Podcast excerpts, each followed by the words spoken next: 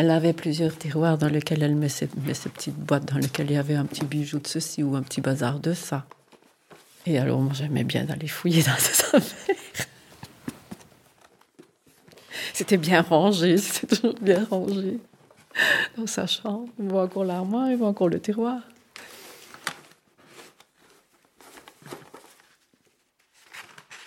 Je suis tombée une fois sur un agenda, petit agenda bleu, tout petit, que je me suis mise à lire. Et là, j'étais très, très surprise de, de voir comment papa aimait maman, avait aimé maman. Là, ça, ça, m'a, ça me l'a fait découvrir, en fait.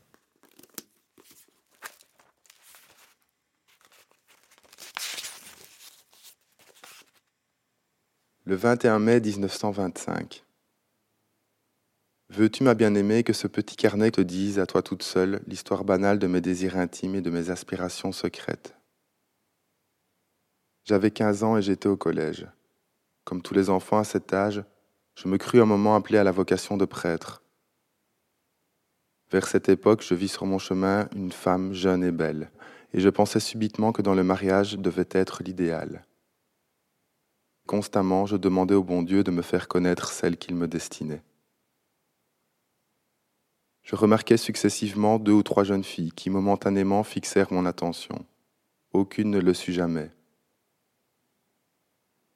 L'une occupait encore mes pensées lorsque des personnes qui me portaient beaucoup d'intérêt m'invitèrent à un dîner intime pour me faire faire la connaissance d'une jeune fille qu'ils croyaient me convenir. C'était en mai 1923. Quelques jours après, en me taquinant, on me raconta une histoire que tu connais, ma très chère. Et je me demandais s'il serait possible que j'aille frapper l'imagination d'une petite fleur comme toi. Je n'y croyais pas, je me mis à observer et bientôt à aimer, ton sourire me rendant content. Nous étions en mars 1925, je fis une neuvaine à Saint-François je fis mes sept dimanches de Saint-Joseph et tu sais tout le reste. Il y a aujourd'hui deux mois, mon Antoinette bien-aimée, que si simplement, si gentiment tu m'as répondu, je ne demande pas mieux. Merci, ma bien chère, de cette confiance charmante avec laquelle tu viens à moi pour que je te conduise dans l'inconnu de la vie. Comme je remercie le bon Dieu et comme je lui demande de m'aider à te faire heureuse. Oh, je t'aime bien, va. Sois bénie et sois heureuse. Léon.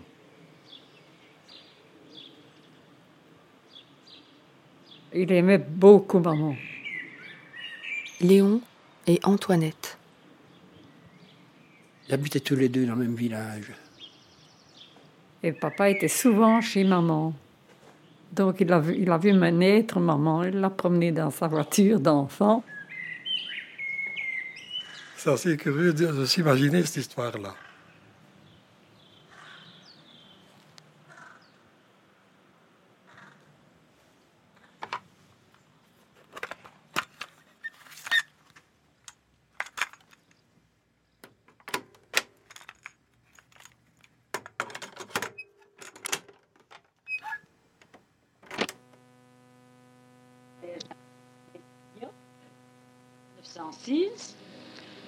Je m'appelle Antoinette.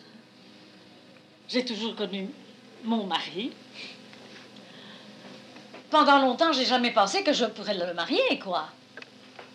N'empêche que je, qu'il me plaisait bien, que je l'aimais bien, que je voyais bien qu'il avait des attentions pour moi. Par exemple, on descendait à la, à la bibliothèque après la messe le dimanche.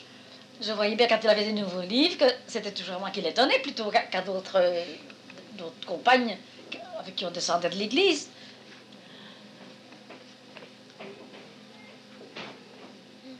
Puis c'est un beau jour, à 21 mars, que papa, si ton bon papa croit, est venu chez moi. Mon mari a parlé à mes parents, a demandé à mes parents, avant de me parler, pour savoir s'ils acceptaient que, je, que courtisais en vue du mariage. Avant de m'avoir rien, absolument rien dit. Mais tu t'entendais quand même bien avec lui. Je m'entendais bien avec lui, mais n'empêche que moi j'avais que, que 18 ans et lui en avait quand même 15 de plus que moi. 15 Hein? Et alors, on s'est vu. Il est, venu, il est venu à la maison plus souvent, deux, trois fois par semaine, quatre, quatre, même pour tous les jours à la fin. J'ai cotisé que six mois. On s'est marié au mois de septembre. Hein?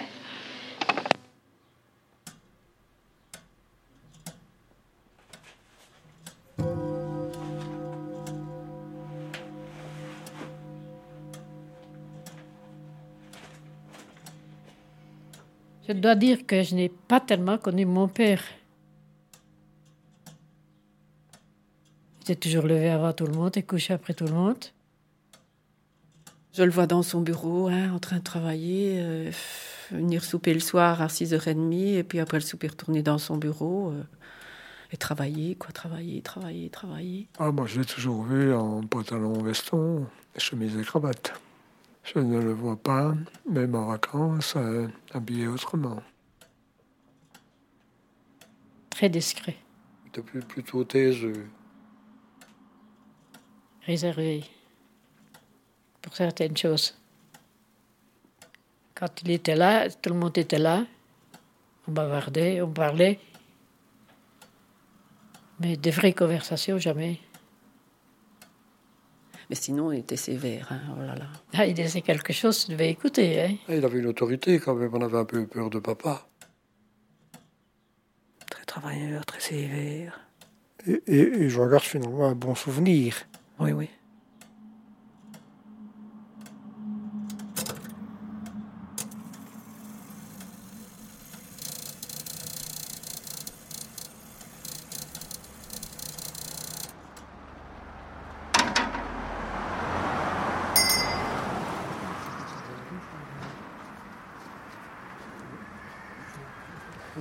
Et la sonnette est restée là. Alors, quand la porte était fermée, mais. Pardon. Excusez-moi. on va passer là. Si c'était notre pièce euh, de vie, quoi. Hein, Salle à manger. ce qu'on appelait la salle à manger, il y avait une grande table ici, euh, autour de laquelle on mangeait tous ensemble. C'est ici qu'on jouait, c'est ici qu'on mangeait, c'est ici qu'on vivait, quoi, qu'on faisait ses devoirs. Et... Et quand on ouvrait la table, on la mettait en biais pour que tout le monde puisse s'asseoir. Oui, oui. Et à table, euh, les places étaient fixées ou bien vous, Oh, on se mettait toujours à la même place. Oui. Chacun avait sa place. Oui. Et comment c'était organisé Ah ben, papa était ici, maman était là. Je le vois à table, au milieu du grand côté, face à maman d'ailleurs, avec ses enfants à gauche, à droite, devant et, et sur les côtés. C'est l'image que je m'en fais, tiens, voilà, qui, tu me demandes quelle image me vient à l'esprit, c'est là qu'il était vraiment le papa. Vivez ah ben, Je m'appelle Lucie, je suis née le 15 juillet 1926. Je m'appelle André, voilà. 13 août 27.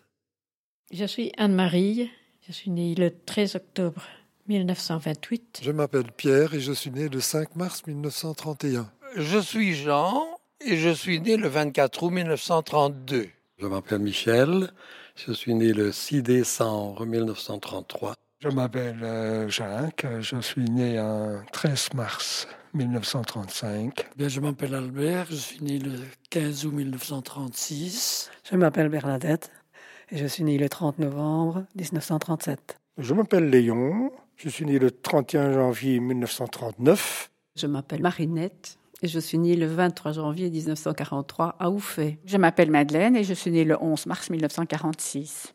Voilà, je me souviens très bien que maman nous a dit, plusieurs fois d'ailleurs, Vous êtes 12, mais sachez qu'on vous a voulu tous les 12. Ah oui, oui, oui, vous êtes, oui, vous êtes... Vous êtes 12 et on a voulu vous avoir tous les 12.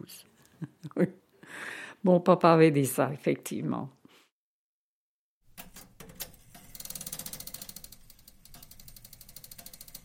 Leur premier enfant est né en 1926.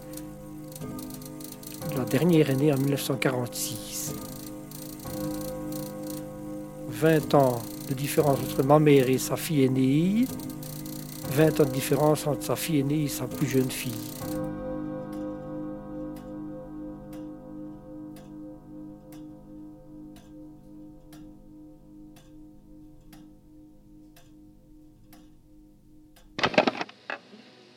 J'ai vécu dans une ferme, mon père était fermier.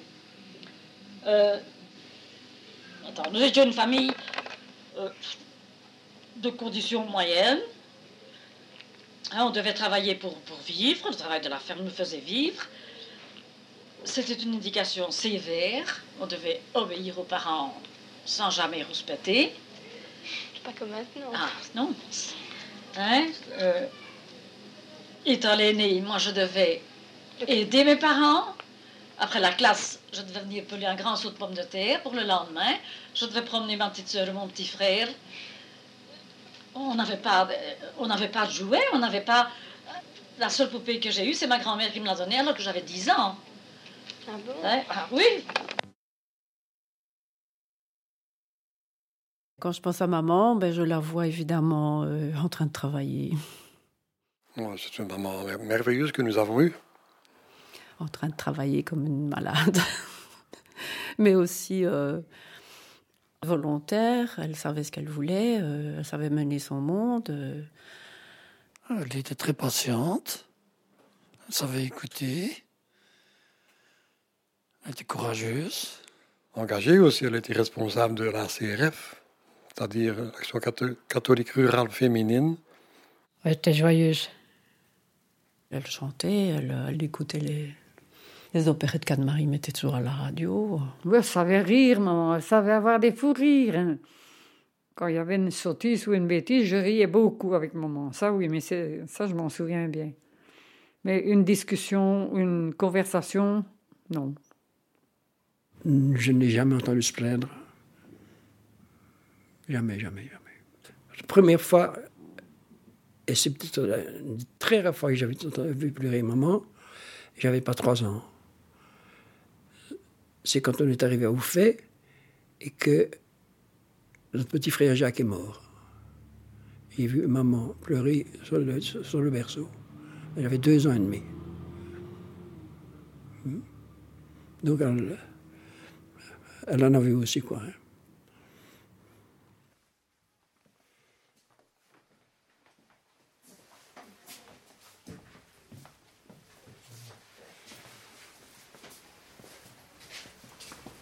On va faire un petit tour à la cave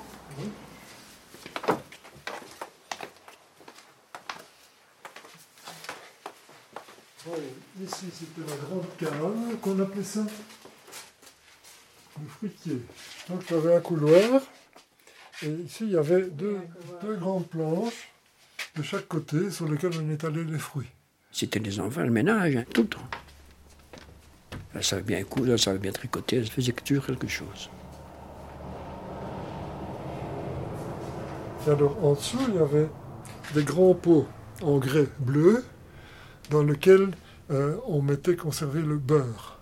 On achetait du beurre à la bonne saison euh, dans les fermes et on bourrait ça là-dedans avec du sel, ce qui fait qu'on avait du beurre de cuisine toute l'année. J'ai plutôt des souvenirs de voir ma mère qui se levait à 5 heures du matin le lundi pour euh, nettoyer les, les chaussettes de tout le monde dans sa grande bassine. À la main, boum.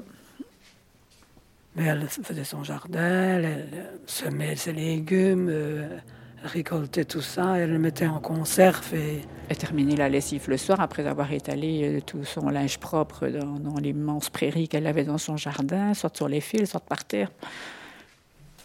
Alors, il y avait aussi, on conservait des œufs hein, dans, dans une espèce de.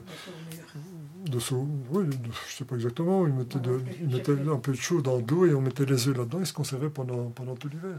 J'aimais beaucoup, maman. Et C'était des, des grands pots en, en grès. Tous les samedis matins, des tartes. Je sais combien de tartes, hein, c'était phénoménal quand même. Les quantités. C'est ça qui était frappant, c'était les quantités. Les grandes casseroles. Papa, papa était chasseur. Ah oui. Chasseur au petit gibier. Alors quand on revenait, ben, il y avait 10-12 pièces de gibier, de faisans, de lièvres, de lapins, etc. On les amenait ici et on les pendait au crochet. Pour que ça faisande un peu. Il y avait des crochets un peu partout. Et alors ici, il y avait aussi... Je crois qu'elle était tellement prise dans, dans son travail, avec le nombre d'enfants qu'elle avait, que c'était sa vie comme ça. Quand on faisait les vaisselles, quand je faisais la lessive avec elle, c'était les moments privilégiés. C'était les moments où on pouvait parler avec elle. Et c'est surtout ça qui me reste, évidemment. Les, petits moments dans le lavoir, les petits moments dans la cuisine, les petits moments dans, dans, le, dans le fourni quand je faisais la lessive avec elle le lundi matin quand j'étais en, congé. Si elle coupait des cerises, on allait ramasser les cerises. Elle ramassait des pommes, on allait ramasser des pommes. Quoi. Mais jouer avec elle, euh, je me souviens pas. Je pense que je, je pense que j'ai pas fait de jeu avec elle, ni de dessin, ni de bricolage comme je fais avec mes petits enfants, par exemple. Non. Manque de temps.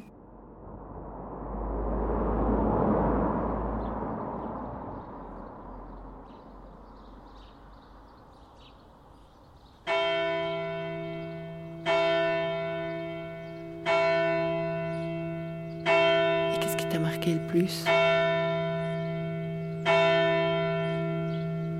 C'était un couple uni, Très lié. vraiment très très très uni.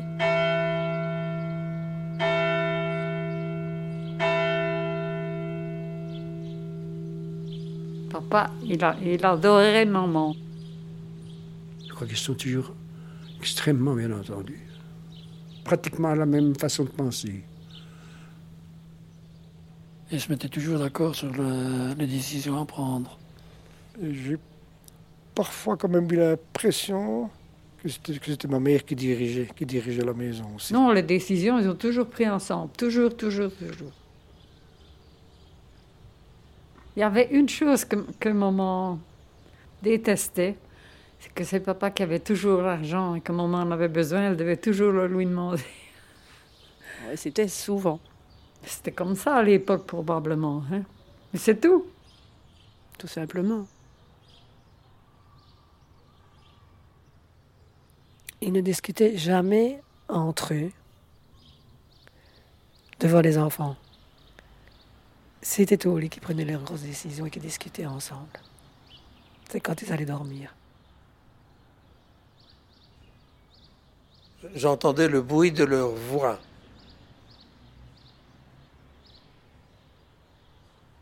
Ils priaient aussi. Ils disaient chaque fois une dizaine de Je vous salue Marie avant d'aller dormir. Je l'entendais. voilà. Ils allaient dans la messe presque tous les jours, hein, ou, ou tous les jours, papa et maman. Tout avant de nous réveiller, mais. Et puis c'était fort branché sur la, sur la, foi, l'église et, la prière, quoi. Tout ça, c'était important pour eux. Ils nous ont fait prier, hein. On se mettait à genoux. Et tourné vers le crucifix. Ça a duré des années. C'était les, les chapelets le soir, le dimanche soir à genoux sur sa chaise, tous ensemble. C'était les prières avant et après le repas. C'était euh, euh, la messe du dimanche avec la communion. C'était aller à confesse. C'était c'était les indulgences. C'était les neuvaines. C'était les processions. C'était c'était euh, le catéchisme. Les deux années qui précèdent la communion solennelle, on, on était obligé d'aller à la messe tous les jours. On ne pouvait pas avoir mangé, même rien du tout avant d'aller à la communion. On ne pouvait pas toucher l'hostie, ça ne pouvait pas, quoi. On ne pouvait pas, quoi. hein. On nous foutait l'hostie sur la langue. Il fallait aller aux rogations. Les rogations, c'était les processions dans la nature pour que les récoltes soient bénies, si tu veux, pour que le temps soit clément. Mais chaque année, la procession s'arrêtait dans la maison. Et maman, maman avait préparé tout. Donc elle garnissait le seuil, mettait une table pour pouvoir poser le, l'ostensoir. Et puis alors le, cortège arrivait, on s'arrêtait, on faisait cette petite cérémonie-là, et puis le cortège re- repartait dans un autre coin pour finir par rentrer à l'église.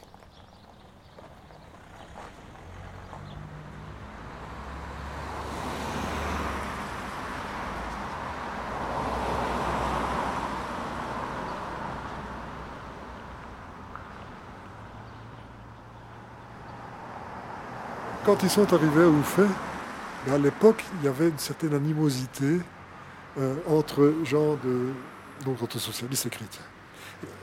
L'activité à Ouffet, c'était surtout les carrières et l'agriculture. Et puis, petit à petit, les gens sont allés travailler dans les usines dans la vallée de la Meuse, parce que les carrières ont, au périclité. Et c'est de là qu'est née la, la, plus grosse opposition. C'est quand les gens sont allés travailler en usine. C'est curieux, mais c'était comme ça à l'époque. On était catholiques, on était socialistes.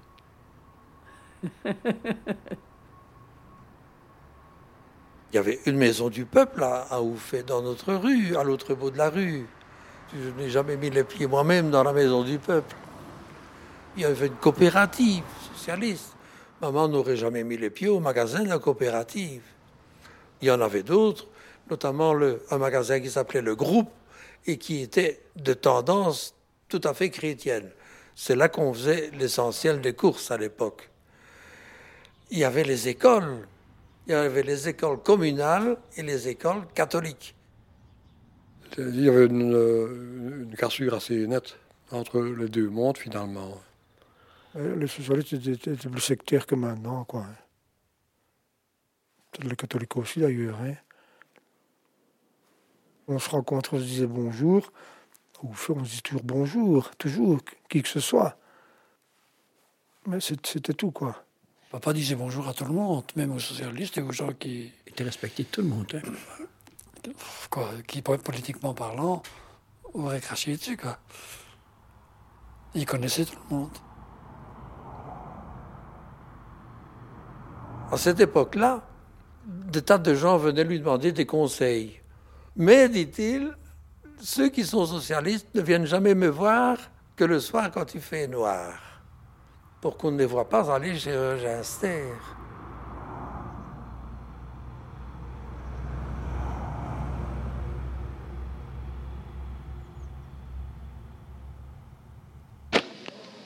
Il y avait beaucoup de gens qui allaient à la messe. Oui. Pratiquement tout le monde. Pratiquement beaucoup. Pas tous, parce qu'il y avait déjà des socialistes chez nous. C'était le début du socialisme, mais il y avait déjà de bons socialistes chez nous non l'instituteur, entre autres. Ah, oui. Euh, il était vraiment sévère, mais seulement très bon instituteur. Et quand on avait fini ses primaires, on, ne faisait plus de fautes d'orthographe et on savait être les premiers dans les, les pensionnats ou les collèges où on allait. Et tu aimais bien le pensionnat Moi, j'aimais très bien. Moi, j'ai pleuré quand je n'ai plus été. C'est drôle, hein? Oui. si j'avais... Moi, si j'avais pu continuer des études, j'en ai certainement continué. Je n'avais pas tellement... J'étais toujours les premières à l'école. Tu aimais bien étudier? J'aimais bien étudier. Et tu as dû travailler à la ferme Et alors, justement, j'étais l'aînée, on avait besoin de moi à la ferme, et, mes soeurs étaient au pensionnat, il fallait... on avait un frère, et lui, en somme, toutes les filles chez nous, ont travaillé pour que leur frère fasse des études de médecin. Tu vois, les filles faisaient trois ans d'études, et parce qu'il y avait un fils, eh bien lui, on lui a payé les études jusqu'à ce qu'il soit médecin. Tu vois, dans ce temps-là, c'était comme ça. Par rapport aux tâches ménagères, est-ce que les garçons étaient impliqués de la même manière que les filles? Ah, ils devaient faire la vaisselle avec nous, ça. Parce qu'on avait des grosses vaisselles à la main. Et ça, toujours, faire, un garçon venait faire la vaisselle. Mais c'est tout. Est-ce que toi, tu faisais des choses en plus que les garçons? Des choses, je veux bien croire. Quoi, C'est pas eux qui nettoyaient leurs chambres, c'est pas eux qui lavaient leurs éviers, ils étaient crasseux parfois. C'était. oh oui, des, des, choses comme ça, quoi. Toutes les semaines, je nettoyais toutes les chambres. Et eux, ils faisaient quoi pendant ce temps ils étaient à l'école. Hein. et euh, au niveau des études, il y avait une distinction entre les garçons et les filles. Ah ben les garçons ont tous fait leurs humanités, par exemple. Tandis que par les filles, pas. Hein. J'ai pas été beaucoup à l'école, hein, finalement. J'ai fait la première année, la deuxième année, c'est la guerre qui a commencé, on n'a pas continué la deuxième année. Et en troisième année, ben, les parents ont décidé que je pouvais faire d'autres actions tout en étudiant certaines choses, quoi. La, dactylo, le piano. Tu vois, je n'ai jamais fait de vraies études, moi. Et j'aurais voulu. Toute ma vie, j'ai regretté de ne pas avoir fait des humanités. Ça, oui. Mes jeunes sœurs ont eu plus de chance que moi. Et moi, étant l'aîné de la famille, j'ai jamais, j'ai jamais fait un tour avec papa et maman. Ils sont partis parfois deux, trois jours ensemble. Hein. Ils prenaient toujours un ou deux des enfants. Mais moi, j'étais là pour les autres. Pour les enfants, pour tenir la maison. J'avais déjà dans les 20 ans. Hein.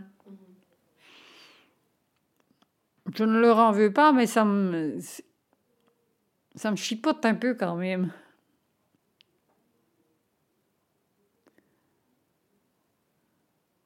C'est l'inconvénient d'être l'aîné de familles nombreuses.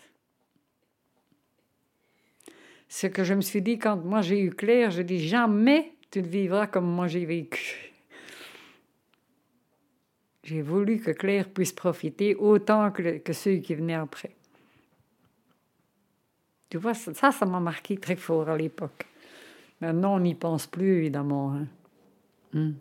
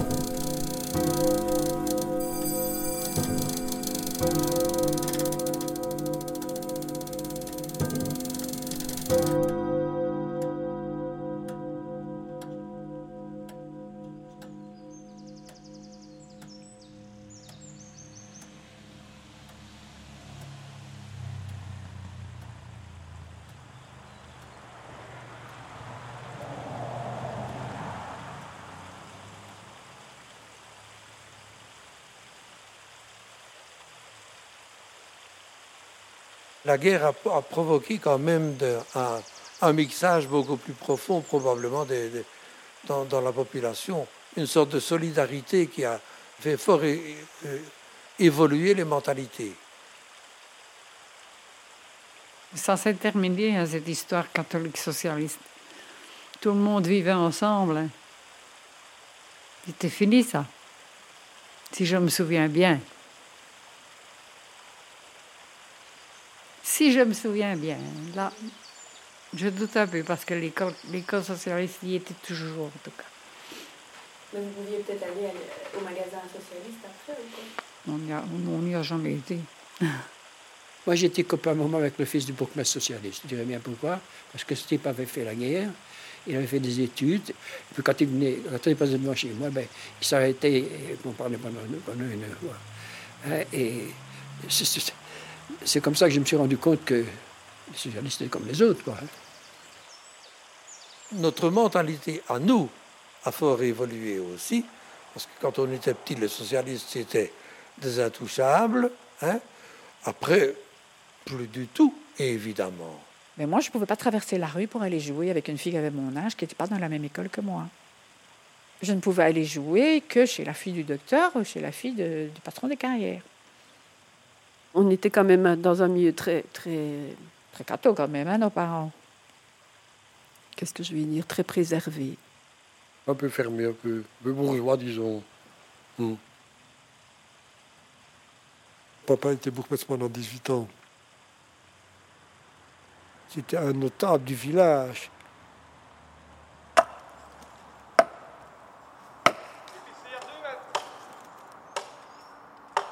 La, gestion de propriété. c'était le boulot de papa, ça.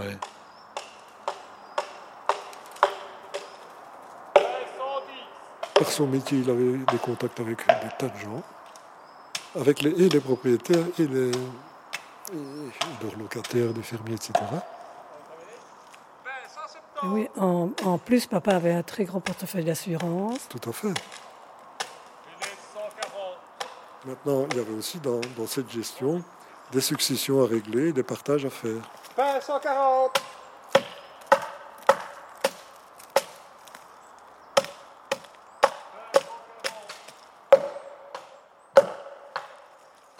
Papa fait à, l'entretien, à la rentabilité, etc., des, bois, des forêts.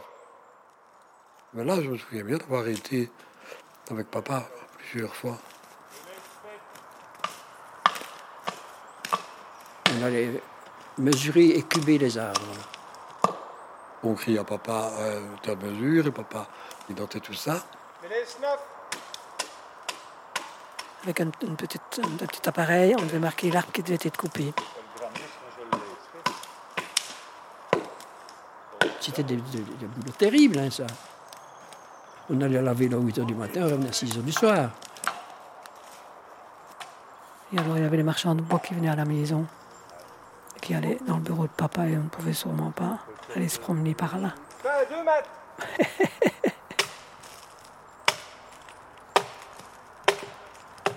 Il ne fallait surtout pas faire un, un mouvement de travers s'il nous voyait, parce qu'il n'était pas souvent là.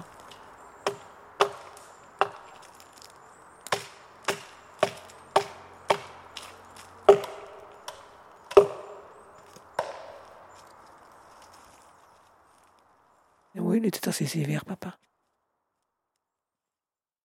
Parce que c'est pas rien à voir, hein.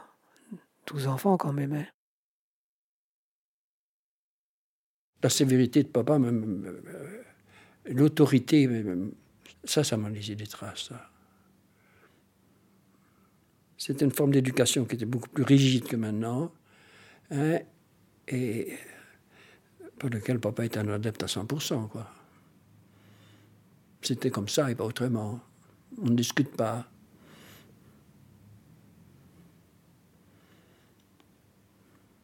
Hein, jusqu'à de dire tu réussis à l'école ou tu n'y vas plus.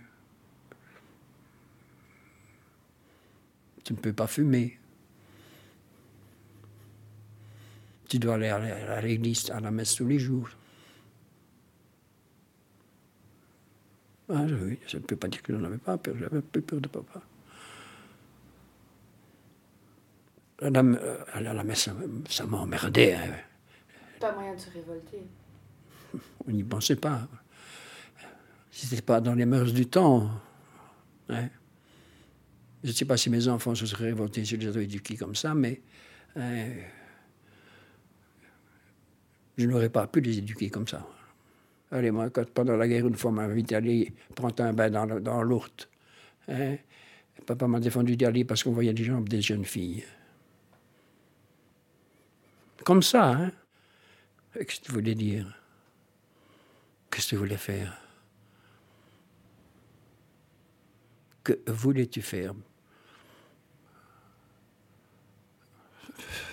Tout ça, a tellement changé après. Heureusement.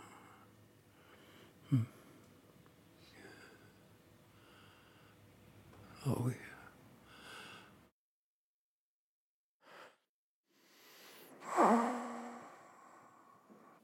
On discutait très peu, hein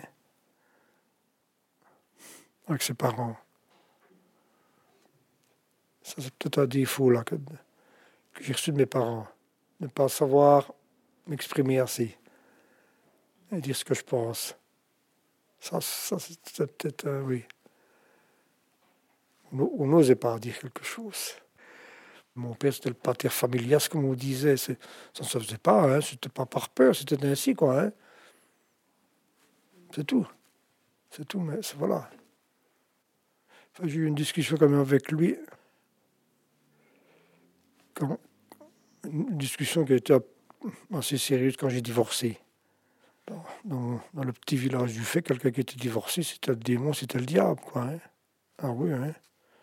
Je me souviens d'une dame du fait qui était divorcée, parce qu'il n'y pas question de la regarder, quoi. Hein.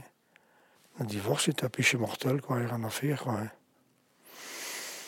Mais là, il m'a dit, ben, écoute, bon, là, ils ont accepté euh, de façon euh, magnifique mon divorce. Euh, mais là, il fallait une fois discuter avec moi. il m'a dit, ben, écoute,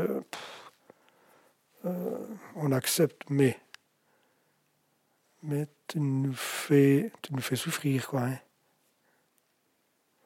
C'est la seule discussion que je me souviens avec mon père. hein. Ben, c'est tout, quoi. hein.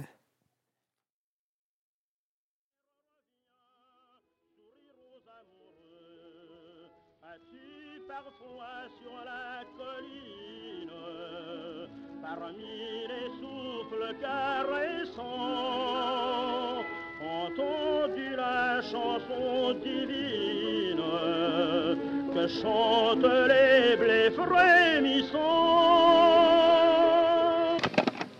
J'ai jamais été au bal, moi, parce que j'avais pas de frère pour m'y conduire. Il était trop jeune. Il était trop jeune, hein Je me suis mariée jeune aussi, il faut dire, à 19 ans, hein Mais enfin, mes sœurs ont été un, un peu, de temps en temps, à une soirée, elles. Et moi, j'ai jamais été à une soirée tant jeune, hein Mais ça, c'était le fait un peu de ne pas avoir de frère pour nous y conduire non plus. Même une jeune fille ne partait jamais avec un jeune homme sans avoir quelqu'un qui l'accompagnait. C'est pas comme maintenant. Alors, euh, je fonde l'espoir que la robe que j'ai voulue et que j'ai cousue point par point sera chiffonnée et les cheveux que j'ai coiffés décoiffés par tes mains.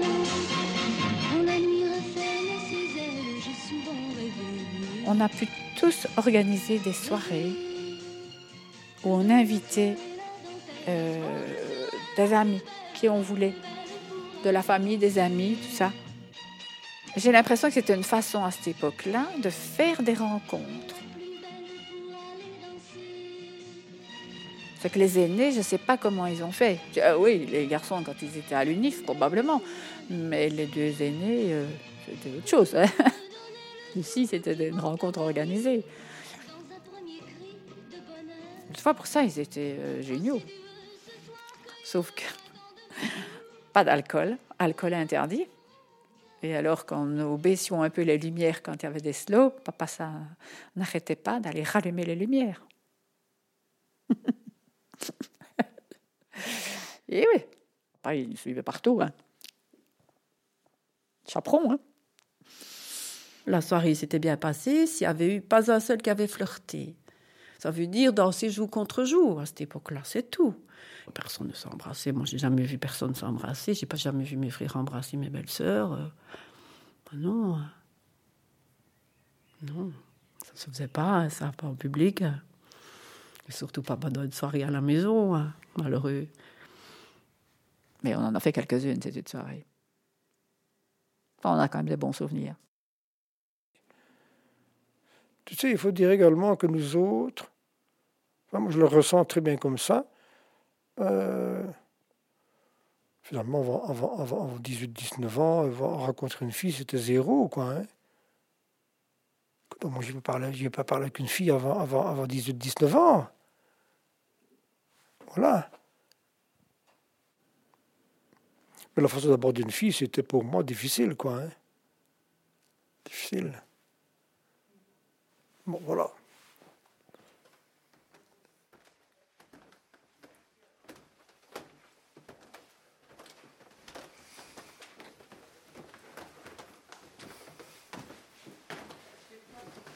Là, c'était la chambre des, garçons. Là garçons. Les- Non, la chambre des filles. Non, là, devant. Non, la tienne après. Mais quand vous étiez petite, c'était là au départ. Oui. Et la chambre des parents était là. Chambre de papa et maman. Ouais.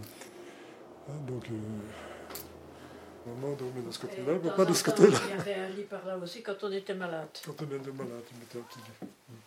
Ouais. Et puis, il avait arrivé à ce moment-là de chauffer aussi, sinon il ne chauffait jamais. Non.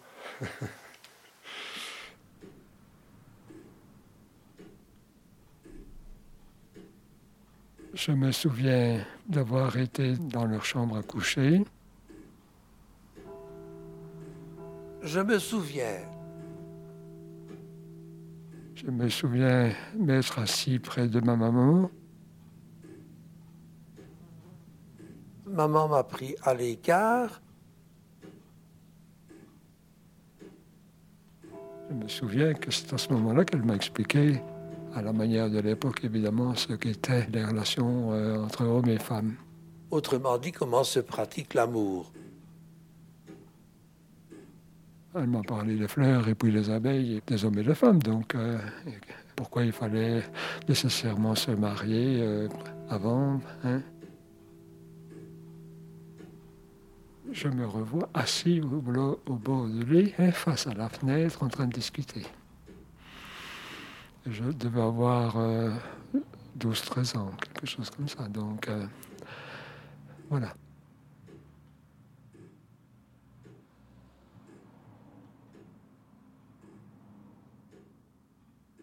Je me souviens bien que quand j'étais à Marie-Thérèse, il y avait la poliomyélite qui s'est révélée. hein. et alors, on n'avait plus le cours de gymnastique. Le professeur a dit, bah, écoutez, moi, je vais vous expliquer le sexe. Et j'avais pris des notes, hein, pourquoi on avait des règles, pourquoi ceci, pourquoi cela, etc. Et je l'avais montré à maman. Et ma maman a dit, Ah, je suis bien contente, je saurais comment m'expliquer pour Marinette et Madeleine. Tellement que c'était pour- elle très difficile d'expliquer ça aux filles. Je crois que maman était quand même fort réservée par rapport à la vie. euh. Par exemple, je voyais des ce qu'on appelait des serviettes hygiéniques en tissu sur la table où elle repassait. Je lui demandais ce que c'était, elle ne me répondait pas. Et un jour, elle m'a appelé dans sa chambre à coucher pour m'e- m'expliquer ce que c'était les règles et des choses comme ça. Non, le mode d'éducation sexuelle, c'était. bah, C'était mauvais finalement, il faut le dire. quoi, hein. C'était mauvais, hein, mais, mes parents n'ont jamais parlé de ça, hein, à part cette conversation avec ma mère une fois. C'est tout, il n'était pas question de, de parler de sexe, il n'était pas question de parler de quoi que ce soit à ce point de vue-là. Là, là c'était tout de suite niet. Hein. On ne disait rien, c'est tout, on n'en parlait pas. quoi. Jamais.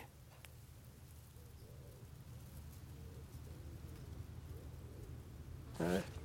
Moi, j'ai dit une fois à ma mère, en rigolant, hein, si la pilule avait existé de, de ton temps, je ne serais pas là. J'étais quand même le numéro 10. Et ma mère m'a répondu non, on vous a aimé tous, on vous a voulu tous. Mais bon, hein, Alors tu vois un petit peu pour qu'on est douce, je n'en sais trop rien, mais, mais bon, euh, il n'était pas question de, de contraception. mais dans le temps, la, la- la religion catholique, vous faites l'amour pour avoir des enfants, et puis c'est tout. Ça, je m'en souviens très bien.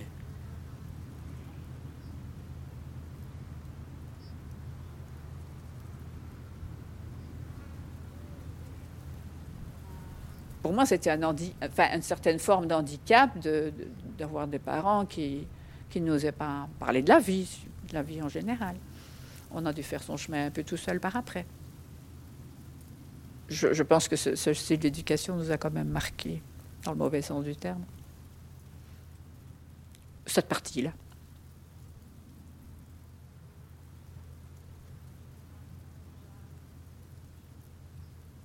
Attention, ils ont, ils ont fait ce qu'ils ont cru qui était bien. hein. Ça, c'est leur propre éducation, hein, j'en suis certaine. C'est pas une critique. C'est un regret.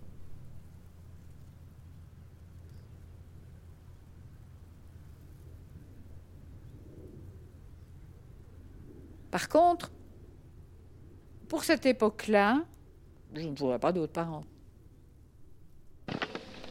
Maintenant, je vais avoir 80 ans l'année prochaine. Ah oui Et je suis heureusement encore bien importante. Voilà. Et je suis encore en même d'aller aider les, les enfants quand il faut. Hein? Je, donc je suis bien contente. Et puis mon papa, il, est mort avec quel âge? Mon papa est mort qu'il avait 80, presque 88 ans. 87, il avoir 88 ans le mois suivant. Et tu avais quel âge Moi, j'avais 15 ans de moins. Ah bah oui, oui. J'avais donc 73 ans. Hein?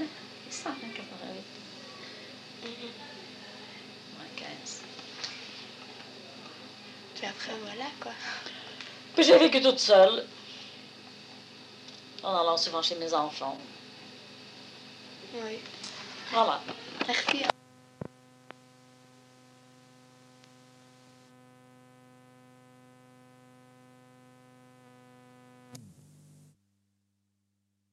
Eh bien, ce jour-là, maman demande à sortir au jardin. Il faisait déjà noir. Elle est allée à la porte de derrière que j'ai ouverte et refermée presque tout de suite parce qu'il faisait très froid. Maman est revenue dans la salle à manger. Elle s'est mise dans son fauteuil. Elle a dit Tiens, je vais aller dans l'autre fauteuil. Elle est partie dans l'autre fauteuil. Elle s'y est endormie complètement.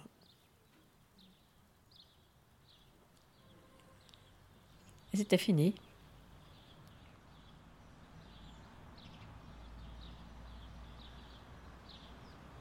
Je me suis aperçue de rien. Elle était partie comme ça. Heureuse certainement d'aller retrouver son mari.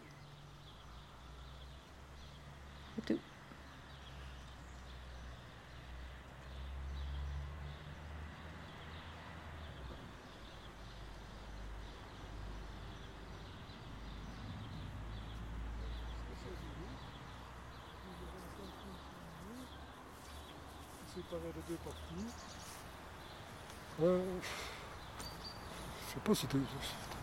Il y avait des, légumes partout ici. hein. Ah oui C'était Léon et Antoinette. Beaucoup, beaucoup on est du jardin, c'est ça Oh que- oui. Beaucoup. Il y avait toutes les sortes. hein. Un documentaire de Brigitte Brisebois, réalisé en collaboration avec Christophe Rowe. Et je crois que ces roses-là, c'est des roses que maman a plantées. Délégué de production, Carmelo Yanuso. Oui, mais. mais que là- Montage et mixage, Christophe Rowe. C'est quoi, ici, il y avait des balançoires. Tu t'en souviens de ça? Merci à Lucie, André, Anne-Marie, Pierre, Jean, Michel, Jacques, Albert, Bernadette, Léon, Marinette et Madeleine Roginster, ainsi qu'à Émeric Bragard. Une production 2013 de l'atelier de création sonore radiophonique avec le soutien du Fonds d'aide à la création radiophonique de la Fédération Wallonie-Bruxelles.